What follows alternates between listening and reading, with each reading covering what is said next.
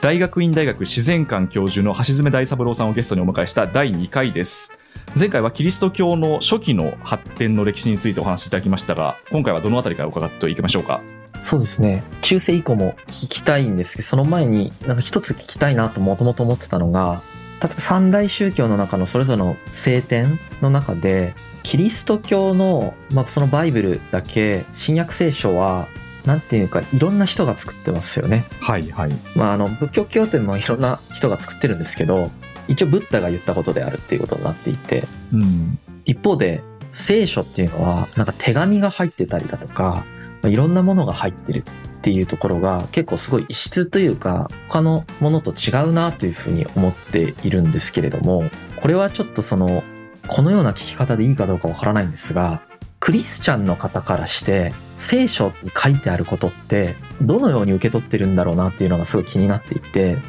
例えばそのイスラーム教とかであるとやっぱりその天使ガブリエルから聞いた神の言葉であるっていうような感覚なんじゃないかなという勝手に思ってるんですけれども、はい聖書に書かれている内容っていうのは、まあ、また宗派によって違うかなとは思ってるんですけどどういうふうに受け取ってるのかっていうのをちょっと一度聞いてみたくてですねこんな質問で大丈夫ですかね大丈夫ですよ。はい、乱暴な質問で恐縮なんですが、ちょっとすごい興味がありまして、先生ご自身もクリスチャンだっていうのをちょっと伺いまして、そこの信仰する感覚と、その聖書を今みたいな歴史的な観点で見る感覚と、まあどちらも持ってらっしゃるのであれば、その信仰側の感覚ってどういうふうに聖書を眺めてらっしゃるんだろうなっていうのをちょっと聞いてみたいなと思いました。えっ、とね、ユダヤ教、キリスト教、イスラム教っていうのがあるんだけど、新約聖書ってなんかいろんな人が書いたものがいろいろ入ってるじゃないかってはい。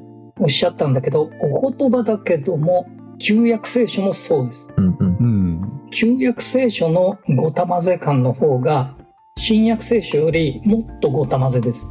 はいはい。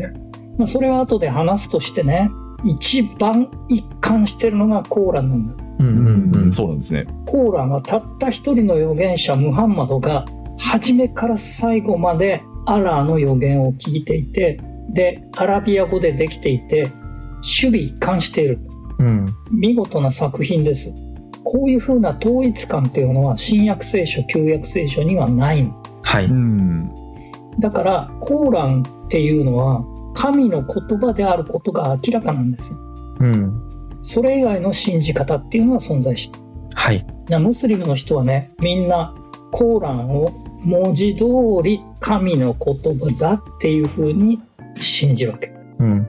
キリスト教はこういう風に信じる人はねごくわずかです聖書が文字通り神の言葉だって信じる人はごくわずかですうんうん。えっとユダヤ教も文字通り神の言葉だって信じる人はごくわずかですだけどそれでも一神教が成り立ってるでしょはい。でイスラム教はだから一神教の強さ強度がですね強いはい。純粋系なんだ。なるほど、なるほど。うんああ、なるほど。ううん。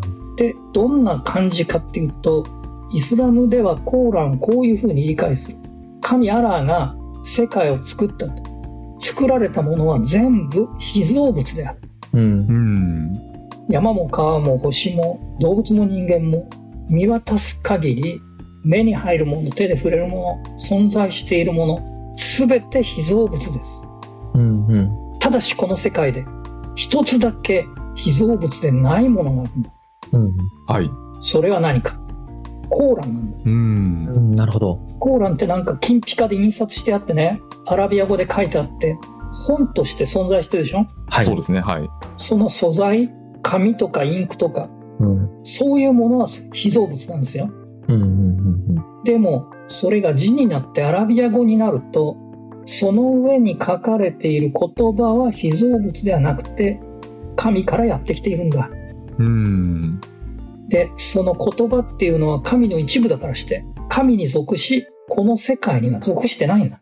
ううんだからアラビア語のコーランは神聖なものだから大事にしなくちゃいけないので、靴で踏んづけたりね、ビリビリ破いたりね、そういうことしたら大変なことになる。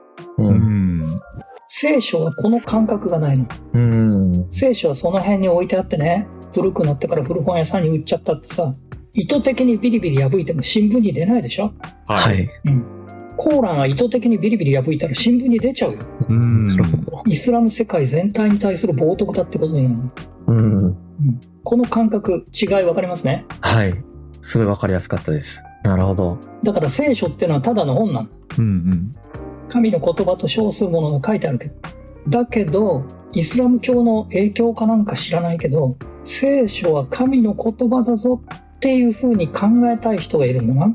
てかまあそう考えないと一神教にならない気がするね。うん。うんうん。うん。そこで右から左までいろんなレベルがあるんだけど、一番右っていうか極端なのは原理主義っていう立場でね、はい。聖書は一字一句正しい。なぜなら神の言葉だから。うん。だから地球が平らって書いてあれば地球は平らなんだ。うん。それから、えっと、いろいろ計算してね、地球ができたのは6000年前とか言ってるわけだ。アダムが死んだ年からずっと子供の年齢を足していけば6000年かなんかになるわけだよ。うん。だから6000年前に地球ができたに決まってんじゃないか。うんううん。ん。ジュラ紀白亜紀の恐竜がなんてデタラメだ。はいはい。みたいなの。さて、それからずっと、まあ、普通のキリスト教はね、サイエンスを認めるから、聖書の中にあちこち、現実や事実と合わないとこいっぱいあるっていうふうに思ってるわけですよ。うんうんそうですよね。神の言葉なのに現実と合わないところがあるって、まあ、いいや、みたいなね。あそこはイヤーなんですね。うん。でもまあ、波の本じゃないね。大事な言葉書いてあるから、うんうんとか思うんだけども、うん。原理主義みたいには読まない。コーランみたいにも読まない。で、その普通のキリスト教からもっと左側、リベラルな方にどんどん行くとどうなるかっていうと、聖書学ってのがあって、はい。聖書学って今ある聖書を誰がどういう風に書いたかってことを研究するわけ。うん。ああ。メタな視点で研究するってことですね。うん。例えば、聖書にノアの洪水の話があるとさ、はい。メソポタミアのくさび型文字とか読んでいくと、ギルガメシュ神話にも洪水がありまして、多分そこから真似したんですね、とか、う。うんん。エジプトのなんとかっていうので、モーセっていうのはエジプトの名前だから、なんかエジプトの影響ありますね、とかね、こういうことを調べていくわけ。はい。はい。聖書学ってね、サイエンスなの。はい。サイエンスってことは対象をね、切り刻んでしまうから、信仰の立場ではないの。そうですよね。うん。でも聖書学をやらないと近代キリスト教にならないでしょだからしょうがないからやるんだけども、やればやるほど信仰から離れていくっていう側面になるわけ。う。。うんん。そうですよね。普通の牧師さんは聖書学も勉強すはいうん。る。もっと左側の方に行くと、三位一体はもちろん、イエスが神の子だっていうのも、後で言い出したんじゃないみたいな。うん。うん。で、イエスは確かにいたかもしんないけども、その可能性が高いが、ただのユダヤ教の青年でしょこれは歴史的イエスっていう考え方だ。う。うんん。イエスは人間で、神の子供だとか何とか特別なところって一つもない。こういう考え方だ。うん。これが一番リベラルなキリスト教。うん。そうすると、イエスっていうのはキリストじゃなくて、グレートティーチャー。うん。いいことを言う先生。こういう意味。うん。先生だから人間でしょだから他にも先生が、いい先生がいたらその人の言葉も勉強した方がいいわけよ。うん。っていうのは、ユニタリアンっていう立場なんだけど、ハーバード大学ってね、ユニタリアンなの。うん。ああ、そうなんですね。私が行ってる教会もユニタリアンなの。アメリカではね。うん。ううん。。で、日本にはユニタリアンがないからね。別の教会行ってるんだけど。うん。うん。あの、だから、今言ったリベラルな聖書の読み方、それから原理主義的な聖書の読み方、全部聖書の読み方で、どれでもいいんです。うんなるほどうん。どういう読み方をしても信じるうちに入ります。うん。だけど読み方が違う人同士が話をすると大抵喧嘩になるな。そうですよね。 そうだろうなと思いますいや、本当そう、私もそう思いました。うん。そこの懐がでもすごい深いわけですね。キリスト教っていうのは、ある意味言い方を変えると、そこの読み方のグラデーションの幅を持ってるっていう状態。そう、キリスト教の問題点ってばね、キリスト教を書いた人たち、パウロ、はい。えっと、西暦60年頃に貼り付けになってるから50年代に書いてるわけだよね。はい。それから福音書ってそれより10年、20年、30年ぐらい遅いんだよね。うん。つまり、パウロはね、福音書見てないの。はいはうい。ん。うん。そうですね。それから福音書を書いてる人たちは、パウロを見てるかどうかよくわかんないんだけど、キリスト教っていうのが存在してうんと大きくなるとかまるで思ってないの。うん。ん。だから、後ででっかくなって威張ってるキリスト教の人たちの考え方と全然関係ないの。うん、ああ、確かに。だから聖書に書いてあることと聖書を読んでいるクリスチャンが考えていることとの間にすごいギャップがあるうん。うん。だから真面目に聖書を読むと信仰が揺らいじゃうんだよいや、非常に興味深いですね。これは、だからそれはねほどほどにしとかないといけないなるほど。それで、なかなかこれ聞けないから、わからなかったところだったんですけど、うんいや、そうですね。いや、この左から右って話は全然知らなかったですね。なるほどな。その、ユニタリアンの方々というのは、ヤハウェの存在を人格神として、全知全能の神としては捉えてるんですかそういう人がいたということはもちろんよく知ってるんだけど自分たちの信仰から言うとジーザス・クライストとはめったに言わないクリスマスの時ぐらいあそうなんですかゴッドとさえもめったに言わないああ、なるはほいど。はいはい。ザ・グレイトとかザ・スプリームとかうんそれぞれの人が信じてること考えてることは違うから名前をうまく与えられないんだ、ああ、そうなんですね。そんこまでバリエーションがずっとある状態なんですね。だから仏教徒が仏教徒のままユニタリアンになれるしサイエンティストで無神論者の人がそのままでユニタリアンになれるはいははい。ああ、そういうことか。い。はあ。もちろんユダヤ人もユニタリアンになれるうんああ、その感覚は初めて知りました。なるほどな。あのそういう方々にとっては、まあ、聖書に書かれていることだったり教えっていうのはどれくらいその自分の行動を規定しているものなんですかうん立派な知的遺産だな例えばマルチン・ルーサー・キングがいいこと言ったガンジーがいいこと言った孔子がいいこと言ったそれ皆さんの養分となって皆さんに影響してるじゃないかと考えると同じことですなるほど。あーそういうことなんですね歴史上の偉人のあの名言と同じようそなういうこと感覚で捉えてるってことですかへえだから普通の人から言わせるとこんなのキリスト教じゃないよって。そうですねはいなんか知識として勉強されてる方みたいに聞こえるんですけど、うん。だからハーバード大学とかいうのはそう、うんだから中西部で毛嫌いされてるわけです。う。うんん、保守的なところではへえ面白いいや、すごく興味深かったです。ありがとうございます。こういうユニタリアンのような存在が全く許されなかったのがまさに中世ヨーロッパですよね。そうですねこのキリスト教会という組織が出来上がっていって、でここからそのゲルマンの王様と手をつないで、どんどんゲルマン人に布教していく、浸透していくという世界から先の話をでは、ぜひお聞かせください。さっきね、あのお話があった、キリスト教は布教する力が強いですねって。うん。まあそういう宗教はいくつもあるけどね、うんはい布教っていうのはね、義務なの。うんうん義務ですか神の命令なの。うん布教しないことは罪なの。うん。布教されたのに信じないことも罪なの。あ、布教されたのに信じないのも罪なんですね、やっぱり。そう。だから大変だよ。そうですよね うん。だから、マルチとか、ネズミ講とかいろいろあるでしょはいはいはい広がらないとどうしようもないでしょうん。でもあれは、広げるのが罪でしょううんんそうですねはいキリスト教は広げないのが罪なの。あだから広がるじゃないですか。そうですよね。本当に命を懸けて、やっぱり、そこがすごいイエスとの、なんていうか、対比になってるなとも思うんですけど、うん命を懸けて広げるっていう人が多いですもんね。やっぱキリスト教っていう。それ正しい姿なんだけど、その理屈を説明するとね、はいうん。えっと、キリスト教は自殺禁止ですね。うんはい。はいなぜ禁止ですかなぜ禁止なのかあ、なんか普通に神からそう言われてるのかと思ってましたけど。うん。まあそうだね。日本も自殺はいけないよね。普通ね。はい、はい。日本でなぜ自殺いけないの日本はなんか倫理的に良くないな、ぐら いです。うん。小学生に倫理的なんて言ったってわかんないさ。あ、そうですね。もう悲しいからまね。周りが悲しむからとか、なんかそういう言い方はしますけど、そうですよね。お父さんお母さんが悲しむからとかね、はい、うんはい。そうですね。うんそれじゃ悲しまなければ自殺していいのうん。うんってなっちゃいますよね。うんそういうそうなっちゃいますねその論理だとね。うん。孤独な人はいいのかみたいな話になっちゃいますよね。あの痛いからとかさじゃあ安楽死ならとか生きてた方が辛い時はどうなるのかとかそうですね。うん。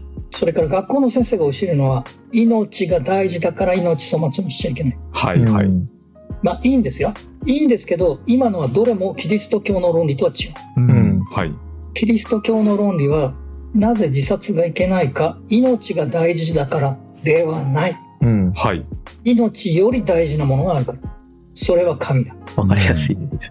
命はあんたのものじゃない。神があなたに与えてくれたんだから粗末にしちゃいけない。ああなたには命の自由処分権がない。だから自殺は神に対する罪だ。なるほど。その考え方だと本当相当な罪になりますね。うんあ、。そうですね。それでね、究極のケースで、神を取るか命を取るかっていう二者択一になった場合、うん。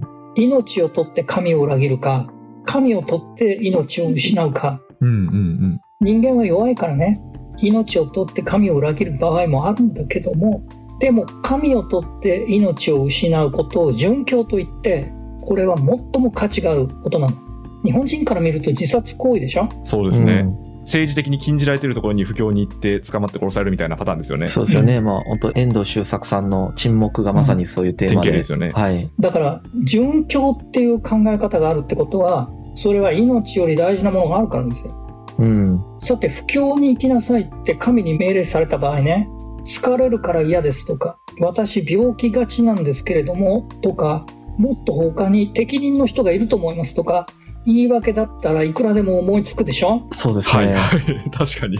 そんなの言い訳だって神様に見抜かれてるわけですよ。 はい。私を取るのか、あなた自身の安楽な生活を取るのかとか言われちゃうわけ。そしたら、私が安楽なら神様なんかどうでもいいんですって言えないでしょはいそこで不況に行っちゃうわけよ。っていう論理だな。なるほど。ああ。これはイスラムとかは全然違うっていうことですもんね。イスラムも同じ。あイスラムも一緒なんですイスラね。ムも同じ。それはね、神が全権、主権、全知全能って言うんだけど、この世界を人間を含めて全く支配してるからっていう考え方。はい。支配してるから神に背けばね、罰せられるんだよ。はい。神に背いても当面罰せられないでしょうん。でも最後におまけをつけてものすごいことになるわけだうん。ん。世界の終わりの時にねつまり罰せられるっていう考え方も逃れることはできないのああ。だとしたら言うこと聞くしかないじゃないですかはい。っていう風にできてるのすごいよくわかります。だから、ルール設定がそもそももうこう布教せざるを得ないっていうような、まあ不況は一つのね活動の一面ですけれどもはい。自分の行動が神に説明できるかどうかってことをいつも考えてないといけないわけようん。はい、はい。自分の考え方の隅々まで、自分の行動の隅々まで、チェックが行き渡るからね、うん。非常に合理的な人間になる可能性がある。うん。ん。で、キリスト教は長い間あんまり合理的じゃなかったの。はい。うん。聖書を読まなかったから。でも、ルターの時代からね、聖書を読むようになったの。はい。宗教改革。はい。みんな聖書を読むようになる。そうしたら今までのキリスト教は間違いだと思ったわけよ。うんん。それで世の中は大混乱になってね大変な社会変化を生むんだけどもその前提として人間の考え方と行動が変わるうん。合理的になるう。うんん。まあイエスみたいになったんだうん。はい、はい、はい。イエスみたいにはなかなかなれないんだけどイエスは金持ちがいようと権力者がいようとね今までのしきたりがあろうとね社会の常識があろうとそんなこと一切関係なく信念に従って正しいと思う道を突き進むでしょうん。。それが正しいから私もやらなくちゃって。イエスは人間なんだから私もできるはず。うん。聖書を読んだらみんなそうやって感動したわけよ。はい。うん。それで私もやらなくちゃってイエスに続いていったわけだな。これが宗教改革が出発点なんですけど、その後気がついたら近代社会になっちゃった。う。うんん。やっぱりその宗教改革を機に皆さんが聖書を読むようになってでそうするとロジカルな考え方とかこの行動形式っていうのが人々に浸透していってでそこからまあこう資本主義だったり科学だったりそういったものが発展していったっていう流れなんですかその通りなんだけど、なぜそういう変化が起こるかっていうと、聖書を読まなきゃいけないのに、キリスト教徒は1500年間読んでなかったの。だから読んだらびっくりしたんだ。うん実はこんなことがみたいなことですかイスラム教徒はイスラム教の初めからみんなコーランを聞いて暗唱してるんだよそうですよね。ううんん。うんそうですよねだからコーランを読んだらこんなことが書いてあったのかってびっくりするような人はムスリムの中に一人もいないんだうん。だから初めから今までコーラン読みっぱなしだから宗教改革は起こらないのああそっかだから、えっと、宗教改革以前のヨーロッパの人たちっていうのは基本的にあれですよね教会に行って言われたこと、あの、言っちゃ悪いがデタラメキリスト教なの。はいはうい。んだってイエスと関係ないの。うんはい。これ今のカトリック教徒の皆さんっていうのは、その当時の中世キリスト教についてはどういうふうに捉えてらっしゃるんですかね人によって当然違うと思うんですけど。反省してるじゃん。反宗教改革とか言って。あうんでも反省が足りないぞ。あ、 そう、そうなん ですね。そうか、じゃあ、反宗教改革、対抗宗教改革で、我々にも悪い点があったなっていう、まあ、総括はされてるってことですか。うん。だって反省しちゃったらさ、プロテスタントが正しいことになっちゃうから、カトリック教会って解体しちゃうんだよ。うんうんそこまで反省できないからさ、一部は間違ってたみたいな、そういう総括の仕方になってるってことですか。本体を守るときには、トカゲの尻尾みたいなところをね、反 省する。まあ、そうですよね。論点を歪償化して、ここは間違っていたっていうふうに言うのが一番いいですよね。うん今、カトリックの悪口をすごく言ってて、なんか大丈夫かなと思うけどね。あそうですね。 ちょっともしまずかったら。まあ、プロテスタント的に言うとこうなのね。